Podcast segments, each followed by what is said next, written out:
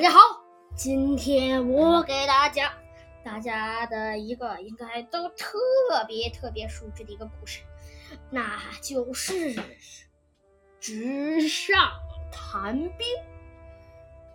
我呢，今天呢，我三招大家可能都知道这个故事哈，但是呢，有一些东西呢，我呢想给大家说一下，大家可能。之前呢，没有特别的注意到，或者也或者可能就不是，压根就不是特别的，压根就不知道。首先呢是就是，我要先跟大家说一下，就是我今天这个节目里，我讲完这本书之后，我我讲完这个故事之后，我将给大家介绍一下名将，名将所要具备的六个特点。因为赵括嘛，看他夸夸其谈的，好像也有点那种名将的意识。而为什么说白起他是名将呢？对吧？所以呢，我今天呢给大家介绍一下什么是名将。然后还有就是我在三十六计里的专辑里也录过这个纸上谈兵的这个故事，在我的节目《关门捉贼里有》。还有呢，就是赵孝成王这个人啊。首先呢，从赵灵王的后期开始，赵国就开始走向衰落了。但因为赵惠文王时期有廉颇和蔺相如在，所以呢，还算是国家还算是能支撑得住。可是现在到赵孝成王，赵孝成王就彻底把这个国家惊垮了。那今天这个故事大家就比较熟知啊，但是呢，我还是想给大家。做一下人物介绍。首先呢是赵括，然后呢是赵括的母亲赵国的，这是，还有廉颇，还呢其实有赵孝成王，但赵孝成王没那么主要。秦国呢，那当然就是王翦，那字有人读王和，有人读王翦，我现在采用的是“翦”这个读音。王翦和白起啊，这是秦国的两员名将。所以呢，我之后也会给大家介绍一下什么是名将。这个故事主要分为三部分，呃，不是，不是三部分，四部分。呃，首先呢是这故事的起因，这故事起因跟赵国一毛钱关系都没有。那大家可能就会问，啊，跟赵国一毛钱关系都没有，那为什么最后呢还还还还还活埋了赵国四十万四十万降兵呢？呃，没事，别着急，听着我来讲。然后呢，是赵括当大将，包括好多人的阻止。还有呢，就是赵括和白起真正开战，那大家都知道赵括打被打败了。然后呢，就是赵括打白起的结果，就是赵括被秦军的乱箭射死，四十万大军被秦军活埋。好了，那我们开始讲这个故事。公元前二六四年。嗯，秦国攻打韩国，所以为什么我跟，所以为什么我说跟赵国一毛钱关系都没有？真的是你你攻打韩国，你跟赵国根本没事儿。沿着黄河北岸向东挺进，一路攻城略寨，势头凶猛，两年就把韩韩国北方的领土和上党郡切割开了。上党郡太守为了。急求保护，只好归顺赵国了。因此，赵国不费一兵一卒就接收了上党郡，已经到手的土地白白让人拿走了。秦王不高兴了，于是他派大将王翦上向上党郡发起猛烈的进攻。上党郡太守冯亭带着军队拼死坚守了两个月，呃，也不见赵国的救兵到来。将士们、将士和百姓们实在没有办法，只好打开城门，拼命向赵国跑去。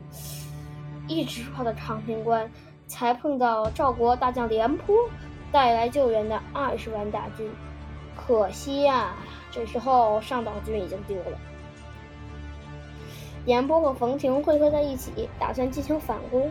同时，秦军也并也并没有罢手，仍以锐不可。仍以锐不可当的使攻势向赵国的向赵国领地猛追。很快，他们两军就碰了头。负责抵御的老将廉颇节节败退，最后又 退回了长平关。哎，我真的觉得这个廉颇的往前追有啥用呢？还损坏士卒士气。啊，不过这个廉颇倒还确实是名将，深谙兵法之道的廉颇认为，秦国的军队远道而来，粮草补给困难，不会打持久战。他们等到等他们撤退的时候，再向他们发起猛。迅猛的进攻，一定能一举破敌，收复失地。这廉颇也真是懂兵法呀！可是他的意图却被秦军大将看了出来，也就是这个王翦，其实也挺厉害的。他向他向人派，他派人向秦王报告了这件事儿。秦王让范请范雎来想办法。范雎说：“要想打败赵国，必须先把廉颇调回去。我们不妨这样。”范雎这主意也真坏，他呀是要在国内造谣。其实啊，我觉得这个只让他明这一仗啊，好像都是点名打仗的感觉。你看啊，他这么说了，他后面他说：“他说过了几天。”赵国百姓都在流传这样一句话：“廉颇太老了，哪还敢跟秦国打呀？要是让年轻力壮的赵括去，早就把秦军打散了。”赵王听了流言，问赵就问赵括：“你能把秦军打退吗？”你看，这个不就是点名打仗吗？赵括，你给我来！哎，这赵括一说话吧，他又来点一个人名。秦国若派的是白起，我不敢说。不过打如果打如果打起王翦来，那就像秋风扫落叶，一扫而光。其实啊，这么说的话，我觉得，嗯，其实赵括打王翦，呃，可能也打不过。赵王听了赵括的话，就免了廉颇的职，任命赵括为上将军。赵括是赵国名将赵奢的儿子。这个赵奢啊，就是我在豫语之战里边跟大家提到的赵奢。他非常聪明，口才也好，从小跟父亲学习兵法，能将《鬼谷子》《孙子兵法》等书。读得滚瓜烂熟，甚至倒背如流。因此，赵括赵括自诩他的军事天才，天下无双，能所向披靡。这块呢是我们的原文，那我呢就先讲一下原文哈。应侯，应侯就是范雎哈，范雎当时的官降到了应侯。应侯又使人行千金于赵为反间，曰：“秦之所谓，不为马服君之子赵括将耳。”廉颇一语，且降也。且降矣。赵王遂以赵括代颇将，颇就廉颇哈，就是代廉颇为将的意思。相如，相令相如曰。呃，在这里我给大家说一下，蔺相如啊和廉颇，他不是都已经结为了生死的好朋友吗？所以，其实我觉得蔺相如这个人啊是一个贤臣，呃，廉颇这个人呢是一个名将。那所以啊，当时赵惠文王和赵武灵王的时候，一个贤臣和一个名将来辅佐他们，那国家还算能勉强支撑。蔺相如，但是呢，到赵孝成王这块儿。虽然啊有廉颇这个名将，可是啊赵孝成王不听廉颇的。虽然有蔺相如这个贤臣，可是赵惠文王赵孝成王也不听廉颇，呃，也不听蔺相如的，那这样的话，自然国家就需要毁灭。蔺相如曰：“王以明使阔，若交助古色尔，阔能阔或喜能读其父书传，不知何变也。”王不听。初，赵括自少时学兵法，以天下莫能当，常与其父奢言兵事，奢不能难，然不畏善。应侯，我刚才给大家解释的就是范雎，又使人行千金，就是用千金去赵国实施反间计，曰说。秦之所畏，畏就是怕；秦之所怕，不怕就只怕，只怕谁呢？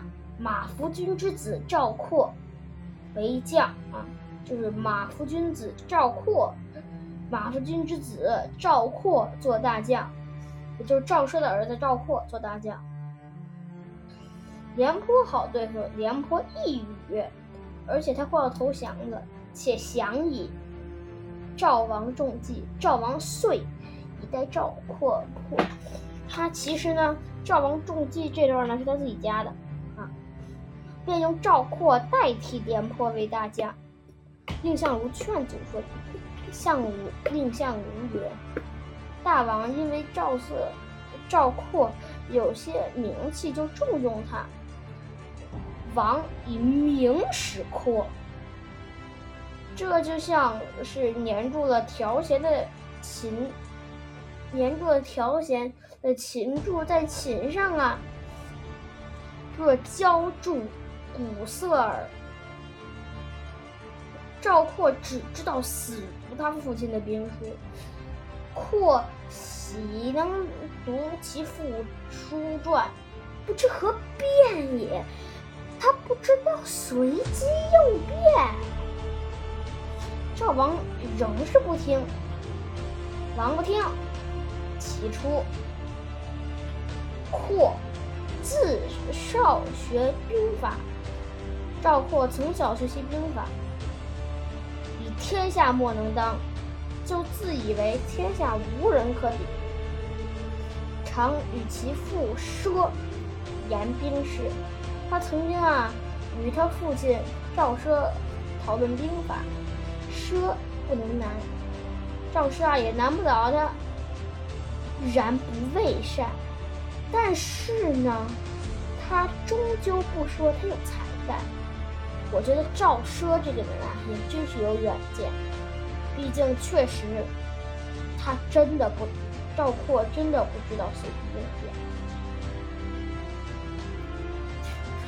好了，我们继续讲这个故事。这个 实战经验丰富的赵奢，也常常被儿子啊说的哑口无言。有人夸赞：“将门出虎子，大器早成啊！”但赵，但赵奢却说：“战场上的形势瞬息万变，难以预测。”做将领的要有冷冷静的思维，强大的应变能力，才可以带兵。赵括把领军打仗的事说的太轻松了。如果这样，缺乏实战经验的人出去领兵出征，一定会失败的。听了赵括，听到赵括被任命为抗秦大将军的消息，他的母亲急忙跑去对赵王说：“你觉得他母亲到到底？”他母亲，他可能是说：“哎呀，我这赵赵括啊，可能会死什么的吗？”他好像也可能会哈。但是呢，你知道他母亲说了什么吗？他母亲这么说的：“他说，他父亲临死前再三嘱咐，赵括一谈起兵法，就眼空死海，目中无人，夸夸其谈。若是将来当了大将。”连累我们一家事小，恐怕连国家也要断送呀！因此我恳求大王千万不要用他。可赵王以为老人家是谦让，嗯，就没当回事儿。赵括当了大将军，立刻高傲起来，走到哪儿都威风凛凛的。军营里没人敢不仰视他。赵王赏赐他的财物，他没有像父亲那样，嗯，全部分给兵士，而是都运回了家。见此情景，赵母想起赵奢临死前说：“赵括为驾，国必遭殃”的话，他就跌跌撞撞的去求赵王：“大王呀，如果……”一定要重用他，万一有个三长两短，请不要连累我们一家大小。赵王爽快的答应了。赵王爽快的答应了他。赵括领着二十万兵马来到了长平关，他先请廉颇检验过兵符，办了移交手续。接着换了新的命令：要是秦兵来战，必须打回去；要是敌人败退，就要追下去，定将他们杀得片甲不留。这时，刚好有三千秦兵前来挑战，赵括立刻派出一万士兵迎战，打的秦军秦军败退，秦军兵败退了几十里。第二天，赵括。带着大队马，带带着大队人马追上来了，可王翦只守不攻。赵括得意洋洋地说：“王翦不过是如此嘛。”这时，一位将军过来报告：后队的大军被秦军切成了两截，过不来了。不一会儿，又一位军，又一位将军跑过来说。报西边全是秦国的士兵，东边一个人也没有了。赵括只好领着队伍向长平关撤退。突然，一支秦兵横杀过来，带队的带队的带队的将军蒙带队的将军蒙骜冲着他喊：“赵括，你中了五万军的计，快快投降吧！”蒙骜也是一个蒙骜啊，是一个猛将。一听武安军的名字，赵括脸都白了。他哪里知道范雎早就派了武安军白起来指挥。他带领士兵停下来，吩咐他们在半道上安营扎寨。这时，白起已经悄悄地包围了他们。被困的赵括走投无路，他守了四十六天。眼看粮草接济不上，士士兵们也互相残杀为食，这真的是粮草没了，又不见救兵到来，他只好把大军分成四队轮番进攻，到第五次仍未能突围，慌乱中慌乱中利箭就像狂风暴雨一般射了。来，射了过来，赵括被射死，活着的士兵都投降了。这些被俘的士兵怎么也想不到，会将断会将性命断送在只会纸上谈兵、狂妄自大、夸夸其谈的。赵括手里。白起把这四十五把把这四十万降兵赶进赶进长赶进长平关附近的一个山谷里，然后两端将两端堵死，让预先埋伏。呃，在山顶上的士兵往下推石头和土，将他们都活埋了。其实啊，赵国的降兵啊，不是四十，不是四十万降兵，是四十五万降兵。但是呢，因为白起让他放走了五万年轻年轻人，不是不是年轻就啊，未成年的未成年人。剩下的那四十万人都是成年的，就直接把他们都活埋了。啊，那好了，我们今天的这个《资治通鉴》就先讲到在这儿，呃，讲讲到这儿。那我今天跟大家说了，我要介绍一下名将到底是就是怎么样才叫名将。我们说，比如说说廉颇是名将，说说白起是名将，那什么到底叫名将呢？那我们，我先给大家解释一下哈。首先，名将呢主要需要具备六个特点，我们呢可以简单的把它理解为六年级。好了，现在名将学校要开学了。一年级呢，也就就是他必须要具备的一个几几个自己的特点啊。一年级呢，学习的呀是军事理论，呃，这这就是赵括背的那些什么《鬼谷子》啊、《孙子兵法》啊、《孙膑兵法》呀、《五子兵法》呀，各种东西，三十六计呀。好多呢，反正就是军事理论，各种军事理论，反正就是背下来就行。这就是一年级学的。二年，但是呢，现在碰到的一个问题，如果家里太穷买不起兵书怎么办呢？可以在实战中学习。这些在实战中学习军事理论的人，可以直接跳过二年级上三年级。二年级要学的呀，就是实战。这个呀，就是赵括，赵括呢就在这个年级没有过关。他呢在纸上谈兵的时候夸夸其谈，但是之后呢他在实战中啊用不上，不是就就算他用上，他不会随机应变。三年级啊要学的呀是冷酷，就是。即算他是一个你很好的朋友，那他触犯了军法，你也要依法处置。